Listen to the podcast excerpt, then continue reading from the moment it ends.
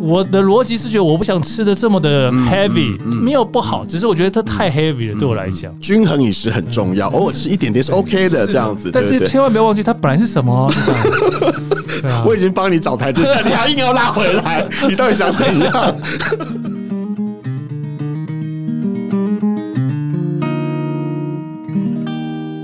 欢迎来到 Foodie Goodie 梦想实验室，我是主持人叶俊甫。今天的节目非常特别，请来了一位在荧幕上我们常常可以看到他，但他其实自己是正规餐饮科毕业的，之前也在节目上面有展现出他的厨艺。让我们来欢迎陈德烈。Hello，俊福你好，各位朋友大家好，我是陈德烈，很开心来到这边跟大家分享料理这件事情。对，在德烈的印象中，有没有什么样的菜色或者什么样的味道是你现在都不会忘记的呢？很多哎、因为我奶奶是上海人，所以我很习惯吃，比如说葱烤鲫鱼、腌笃鲜、烤麸，或者是红烧滑水。脆鳝、宁师鳝糊这些，还有还有小笼包，是所以说从小在吃的这些味道不会忘记。是因为您之前提过说，你对于食物味道的印象都来自于奶奶嘛？是。但是我觉得蛮特别的，就是说，听说以前奶奶是不准你们进厨房的。对我们，我跟我哥小时候比较少进厨房，是我爸，我爸比较会料理。然后过节的时候，就是大部分就是我奶奶跟我爸两个人在动手做料理。真的？对对对，那那那他们怎么把他们的记忆传给你啊？就他。就是亲戚除了我爸之外，其实不太会做菜。我 哥现在都是泡面这样这种的。现在就是这种的，他这不太进厨房，切也不太会切啊。对，这就是我，然后我爸，然后我奶奶。所以是爸爸传给你吗？有关于这些料理的？我觉得这是就是从小在看别人做，看着看着就先喜欢做这件事情。OK，第一个要先喜欢吃。嗯哼，因为我从小不是长这个样子啊，小时候很胖，是我这个样子。比你再多一点，比你再多一点呢？是对，就是比较比较肥仔型的小时候，所以就我从小就很喜欢吃。那你吃就是在等待小时候肚子好饿，你会赶快到厨房门口看，说你怎么还没好？所以就一直看看看看，说你怎么做的，怎么做的，到哪一个程度了，哪个程度可以上菜了。所以小时候那个记忆点就特别的明显，就啊。那你你记得你自己一开始做的料理是什么吗？我是餐饮科，是，但是我也不是一开始就很会做。嗯，我记得我一开始上课的时候，我炸吉利猪排吧。嗯，我心想，不就把猪排沾粉，就加油锅炸。对啊，外面很金黄，里面一切开生的。嗯哼，我就知道说啊，原来不是这么回事。嗯哼，就开始从学校里面慢慢慢慢慢慢去了解说，大概的基本的料理的雏形是什么。嗯哼，对。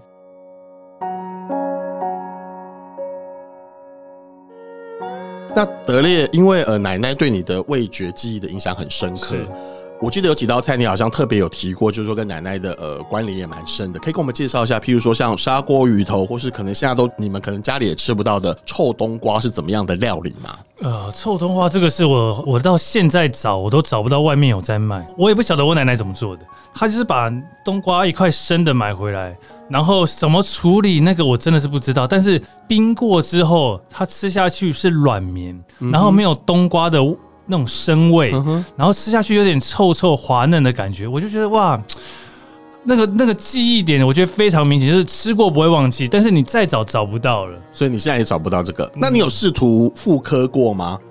我原料我不知道是我只知道我我只知道我只知道冬瓜，其他我什么都不知道。这就是很神秘的一道料理。神秘，像比如说呛蟹，嗯哼，那个我奶奶也会做，那个我也会做，就是你可以试试的出来。但是臭冬瓜那个你我不晓得它里面到底加了什么，最终发酵的那个东西我不知道。所以我就说啊，再也找不到。另外一个就清蒸臭豆腐，我奶奶家里面做的就是一般坊间是可能会毛豆扁煎。然后金华火腿末，然后我们家就是沙拉油跟酱油糖，然后一点点的那个扁煎，嗯，下去蒸，蒸完之后，因为臭豆腐它吸了这个酱油还有油的那个味道之后，它咬下去是软嫩的，嗯，等于是不用再多加其他的调味料，吃下去就口感是那种松软，然后又有臭豆腐的那个味道，我觉得哇，太完美。嗯哼，另外一个砂锅鱼头，我奶奶做的是呃擦干之后沾酱油。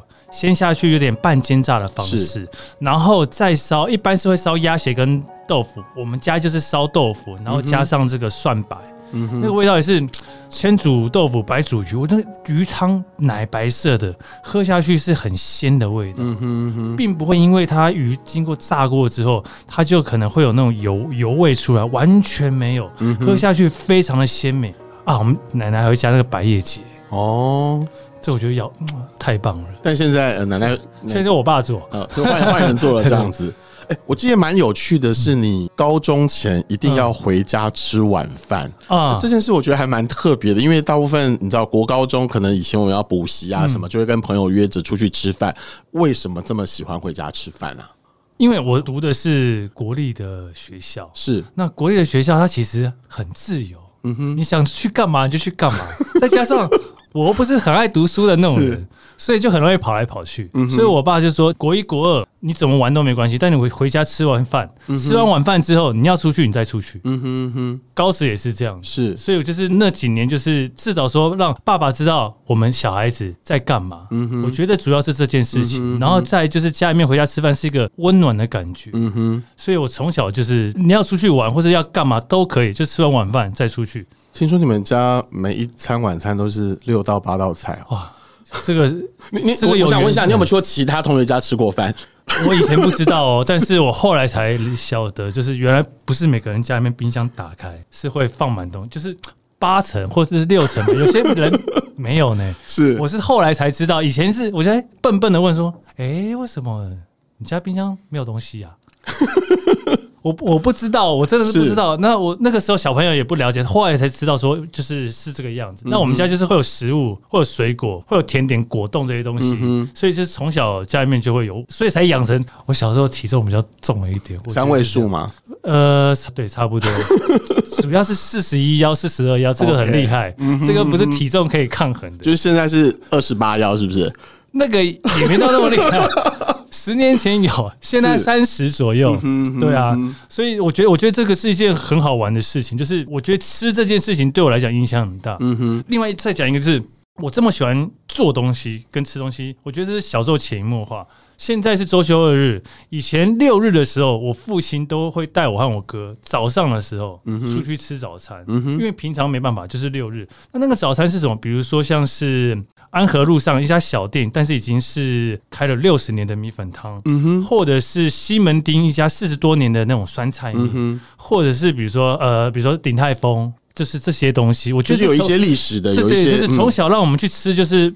不能说好吃与否，但去吃不一样的东西，比如有台式的，有哪里的，我觉得多去了解，多去吃，我觉得这是小时候就有的一个，我觉得优势。嗯哼，现在来说，我觉得是多吃点不同的东西，嗯哼，蛮不错的。但我记得你好像也有深受公馆某家蚵仔面线的影响，是不是？我觉得蚵仔面线这件事情对我来讲，蚵仔面线很重要，是一个汤头，而且每一家的蚵仔面线都不一样，有些是柴鱼味道的。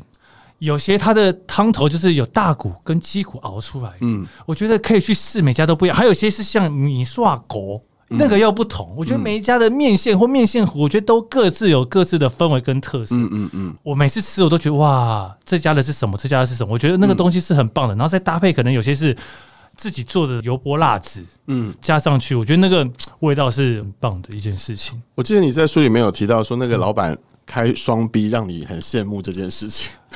这个是我跟你讲，我们不提倡、不鼓励，但是我们要知道这件，这个是是魔鬼藏在细节里。你不觉得？人家穿吊嘎短裤，在那边一碗一碗抠抠抠抠抠，人家是很努力在认真在做事情。是，然后我也是很努力在吃。是，然后晚上那个油车河的时候，看见他收摊子，放放放放完之后，开的五二零还是三二零，忘记了。很帅气的，也是一样。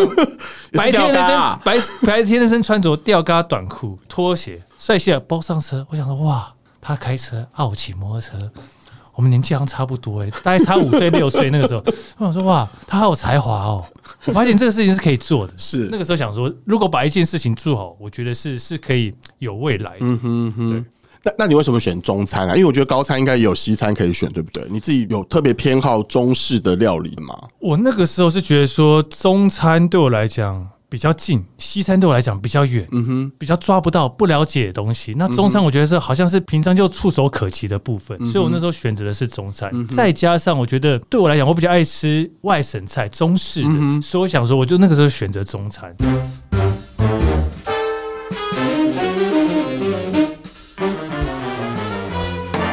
两个，如果让你比较，你现在会比较喜欢哪一种饮食的方式啊？哦，这个我昨天特别针对你这个问题，我好好想了一下。嗯、我觉得我觉得很很好玩的一件事情哦。现在西式的苏肥是，不是很流行？是苏肥。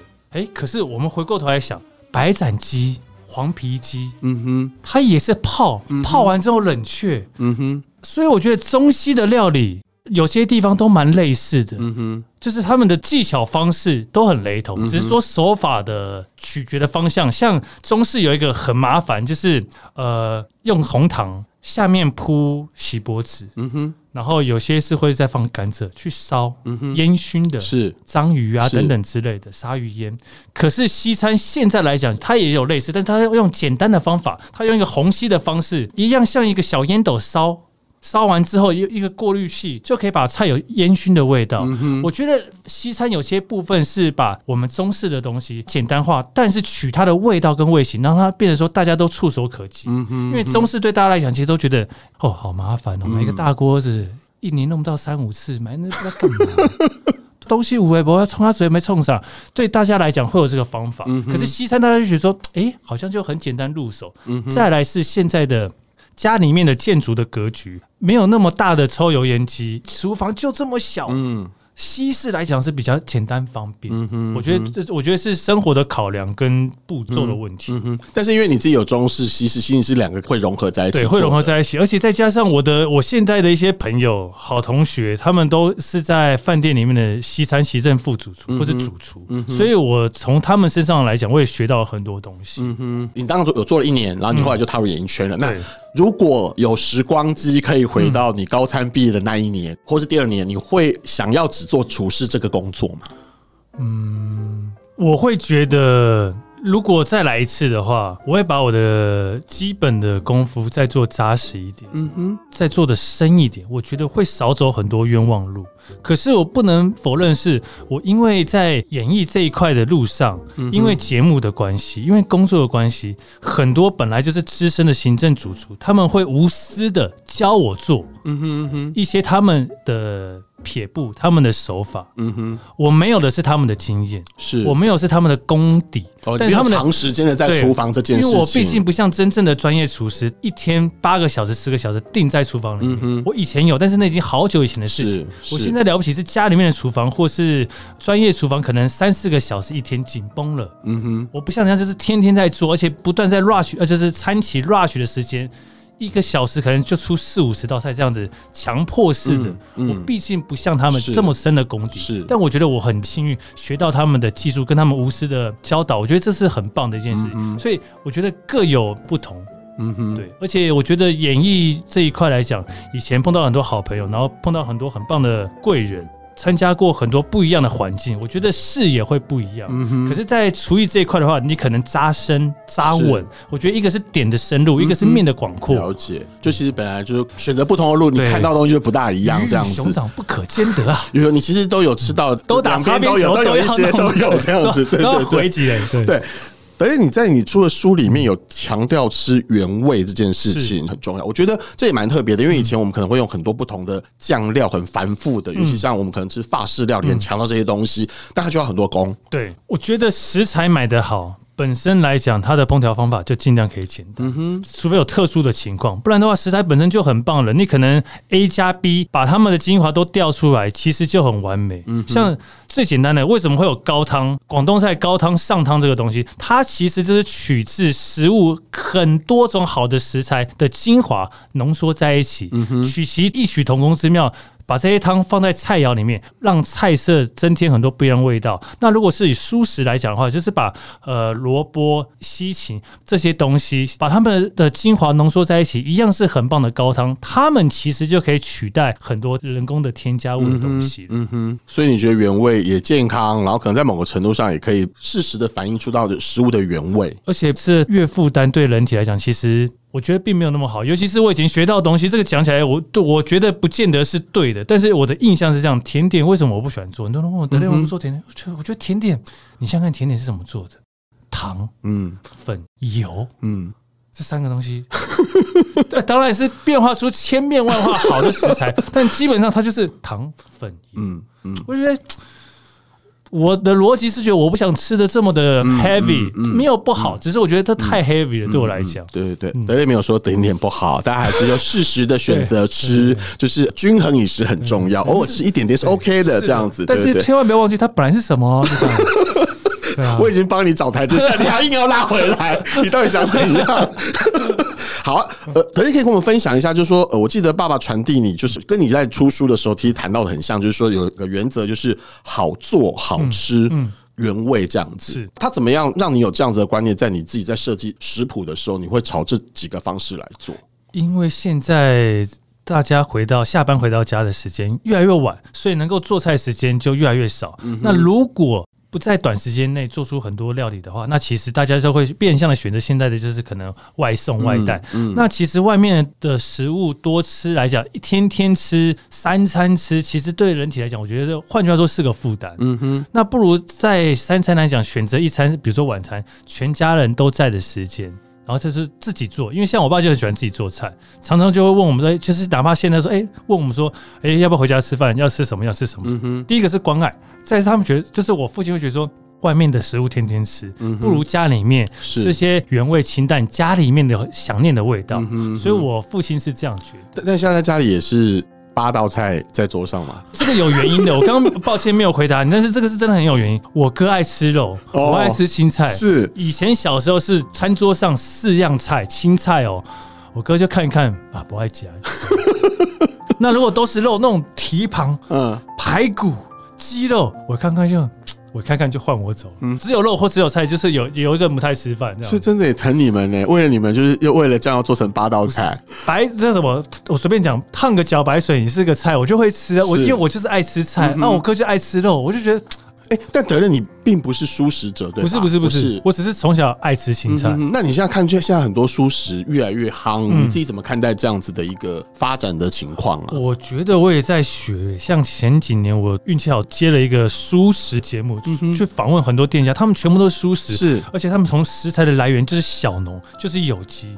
我也从他们身上学到很多，就是他们是用心在经营土地。嗯哼。友善的耕种，然后拿到这些好的蔬食之后，他们就是有些是原味的，然后有些是做三杯红头菇的等等之类的，或者做的很精致、很精细的这些料，我反而从他们身上学到很多不一样的蔬食的变化，因为这也是现在的趋势。是，因为可能他们可能第一是友善环境，但是有环保这些议题都有，然后再是觉得希望对自己的身体好一点。是，所以我从这些不同观点里面，我学到就是不管怎么做，就是自己做自己喜欢的东西，吃自己喜欢的食物。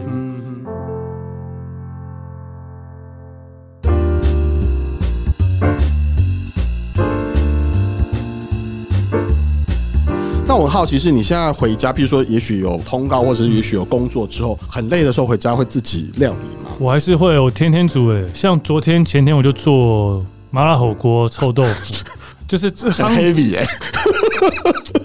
只要运动，你刚才讲完说你要吃的健康一点。哎，哥哥，你想一下，昨天是不是天气很冷？哦，说的也是，说的也是。前天是不是天气很冷？没错，每天又下大雨。天气很冷，是不是就是啊？他煮什么啊？不如煮火锅好了。是是，就是很及时性的。如果是很热的话，就是换个方式。所以我觉得自己做菜的好处就是。你会没有想法，但是突然的时候，你就有很多灵感，说今天想吃什么？哎呦，好冷，天冷吃个锅好了。嗯哼，那是什么锅？就开始在想想想，有是麻辣的，或者是酸菜白肉锅，各种不一样的。我觉得这是料理煮菜好玩的地方。嗯哼，有些人会觉得啊，每天煮什么好烦，可是有些人会觉得啊，每天煮什么还有挑战哦。嗯，它就是一个正反两个不同的想法。是是。那你开心的时候会喜欢煮哪方面的菜色啊？快速的东西是，比如说呃，就是用锅子一直翻锅炒锅，就是热菜的这一种。因为我觉得是很快速，很有效率，我会觉得很在节奏里面，我会觉得很开心。嗯哼，那。失意的时候呢？失意的时候就做比较精细一点的，或是可以敲敲打打，比如说猪排啊，有没有？或者是腌鸡肉啊？啊，今天啊心情不好，可能就是可能买个三五斤的鸡胸肉，然后把它腌一腌，顺便敲一敲，然后把它打包起来冰冷冻。嗯哼，对。哎，作为有一个厨师背景，然后大家会称你叫，比如说型男主厨，尤其在演艺圈里一一路在走的时候，会有一些压力，就是为了要。被别人看到你还是一个厨师，有要做什么样的努力维持这件事情吗？我觉得这个四个字来讲，我一直是不敢当，因为我都把自己放在一个，就是我只是一个很喜欢做料理的艺人。嗯哼，那大家这样看我的时候，我就说，那我就演艺的工作尽量做好，然后在料理的部分、厨师的部分，我尽量向别人学习。嗯哼，因为我觉得这样子来讲，对我来讲是比较。比较好的一件事情，因为刚刚有说过，我真的不像专业厨师这么的厉害，这么的背景，但是我很愿意去学。嗯哼，然后我学到了部分，我觉得怎么样做是最方便的，省掉几个步骤，以及就是在家里面可以做的部分，我把它截取下来，我再跟。大家分享，我觉得这是我的功能。嗯哼，我去把难的学下来，然后把它简单化，分享给大家。嗯哼，对，我觉得，我觉得是这样子，因为真的要做好吃的东西，它其实有一定的复杂性。嗯哼，所以我要先学会，学会之后，我再想说，哎，那怎么样可以简单一点？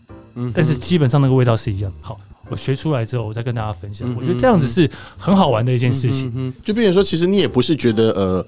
繁复这件事情不好，但是你要先了解它要怎么繁复变成好吃之后，你再把这个好吃要把它简单化，然后来跟大家分享。对，因为这就代表我成功了这件事情。我常常做失败很多菜，是真的。我觉得那个那个失败是来自于说，我觉得口感不对，我觉得味道不对，嗯哼，我觉得方法不对，我觉得就会很阿杂。可是成功，我觉得啊。对，这样的方法是可行的。哎，尝试到现在，你做那么多年菜，有什么样的食材或者什么样的哪一道料理是让你很难驾驭，或者很不容易征服？到现在可能成功度还没有那么高的吗？比较少，但是我觉得我以前有一个很好笑的一个方式。嗯哼，塔香蛤蜊就四个字。嗯哼，我问了六个师傅。都不一样吗？都不一样，这就是 这个就是好玩的地方。哎，六个师傅，六个菜系，广东菜的、四川菜的、台菜的，都跟你讲不一样的方式。有些跟你讲说，你先烫一下，拿起来，然后再爆香，再放下去。有些就是说，哎，你就起一锅油，然后油开的时候就把蛤蜊放上去，爆一下拿起来。我都都做喽。嗯哼，尤其是那个油滚了放上去，爆一下拿起来。我放下去的时候，我就要傻眼，那个那个。油是像喷泉一样，啊！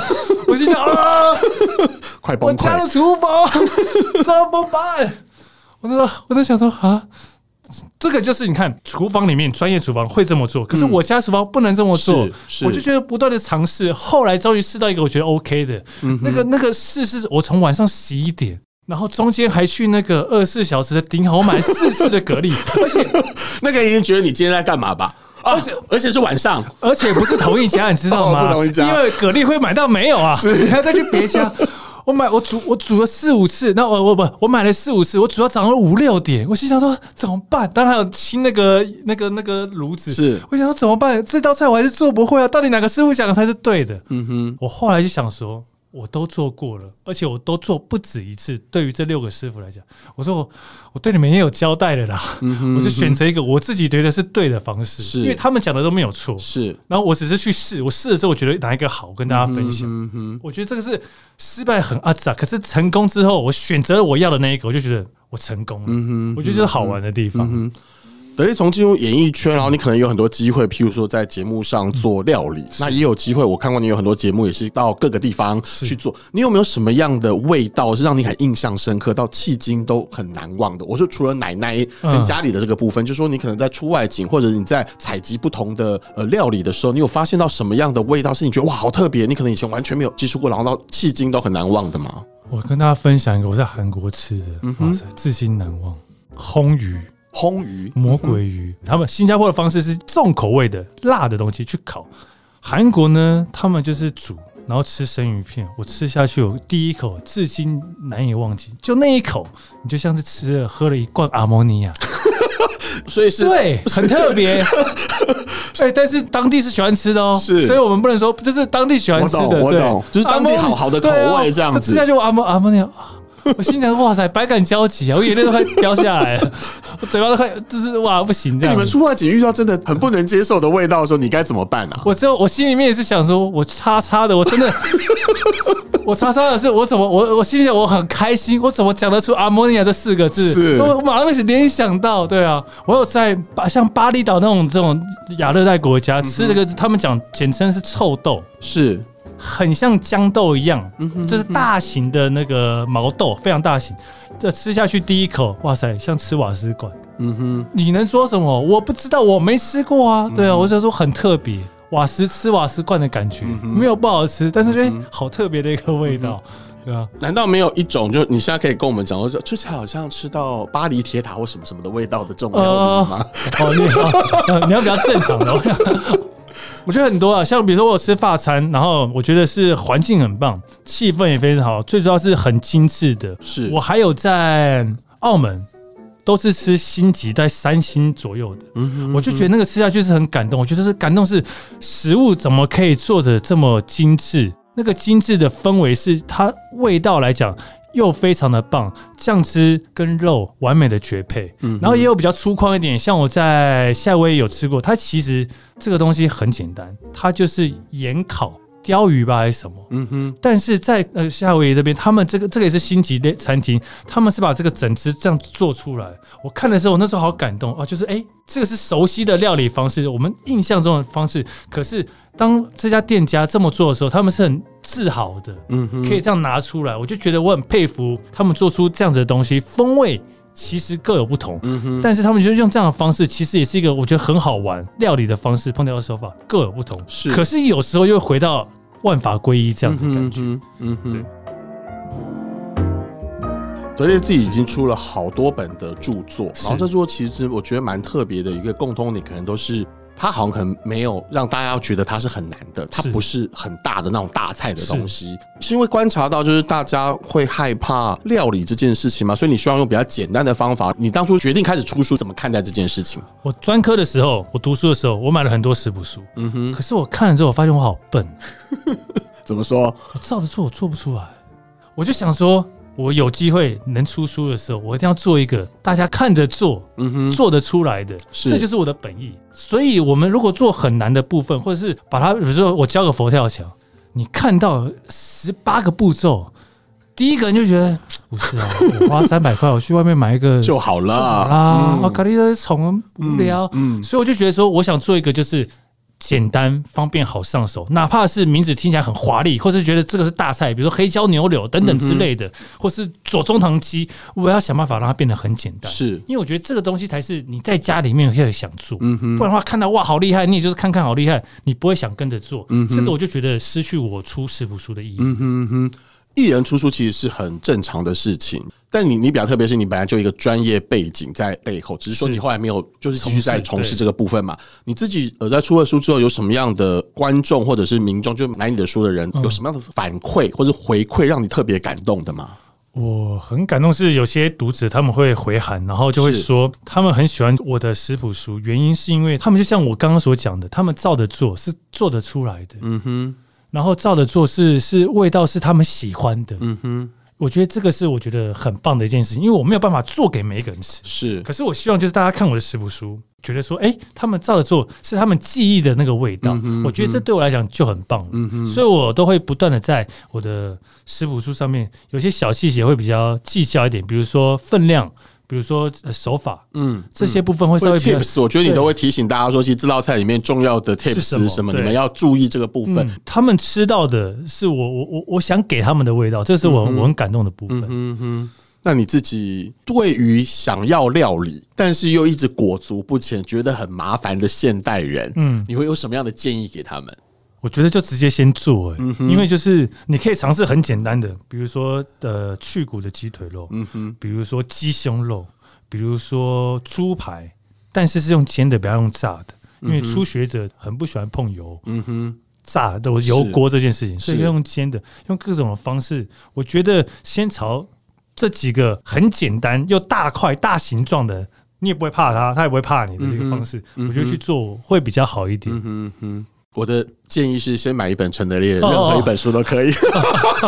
对不起，对不起因为都很简单。不是梗给我，对不起，对不起，我没有 catch 到，拍谁拍谁。对，那你最近还有在要做出书的打算吗？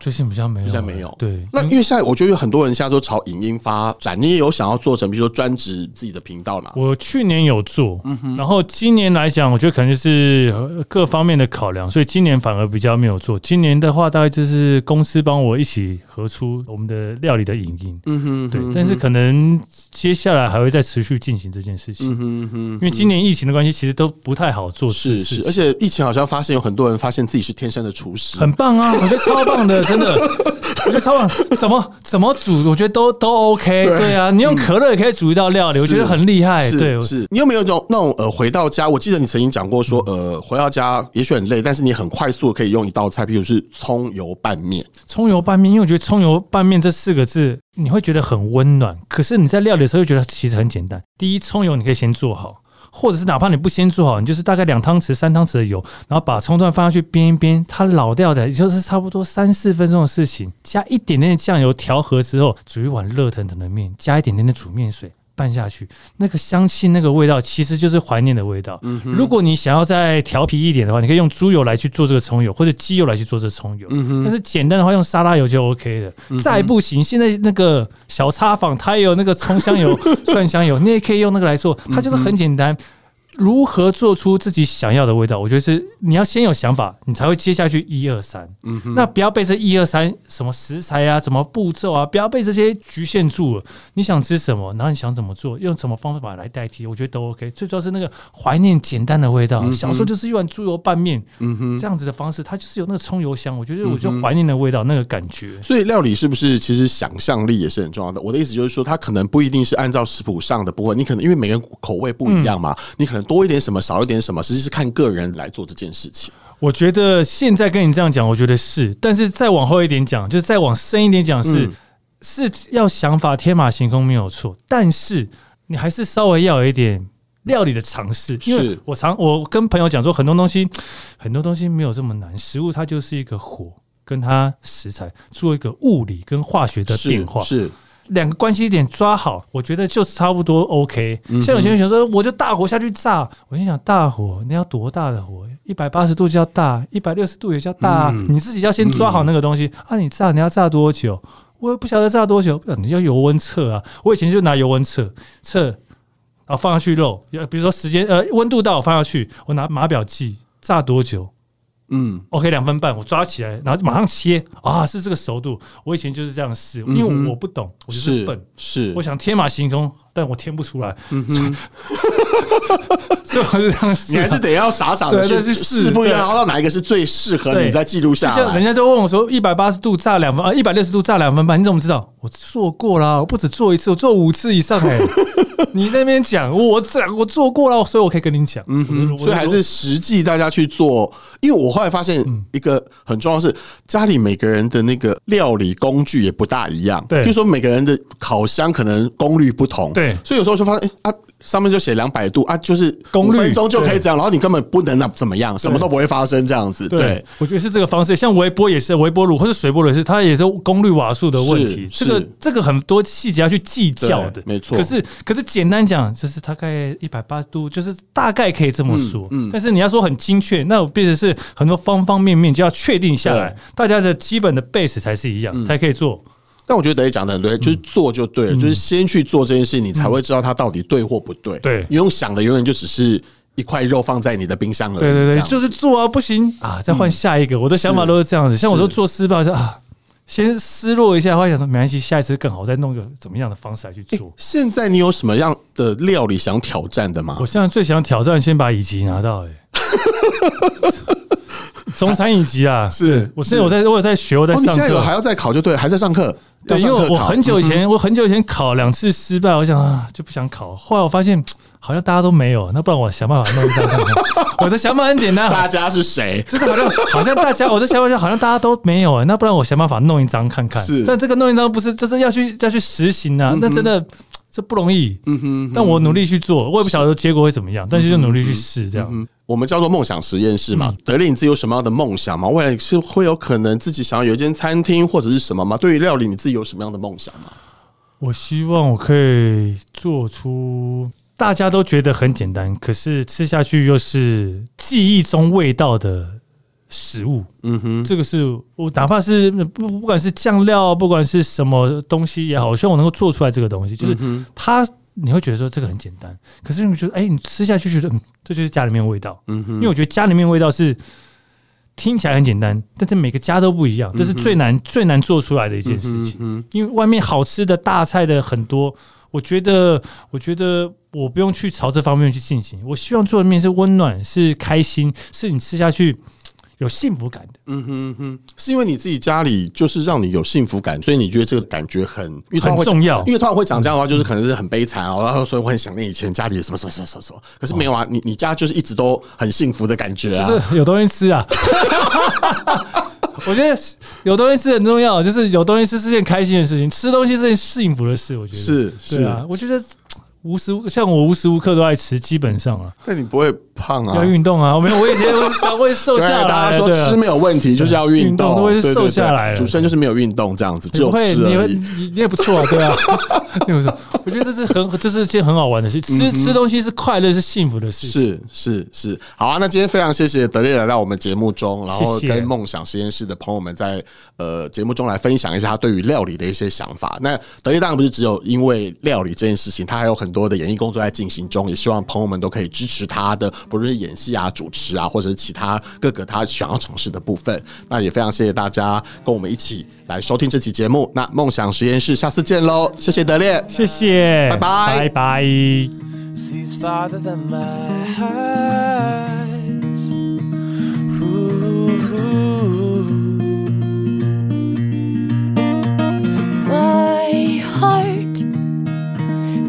brighter than my ears. pieces you draw near. Ooh.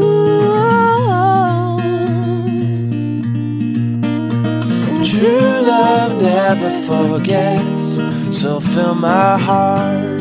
Fill my, fill my bones. Fill my breath. Let us have a life that never forgets.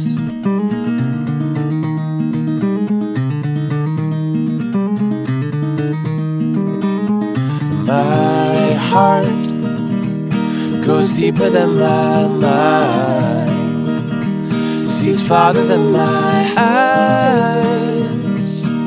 Ooh. My heart hears better than my ears, beats as you draw near.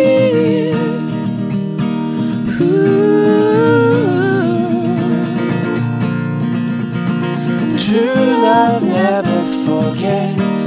So fill my heart, fill my head, fill my bones, fill my breath. Let us have a love that never forgets.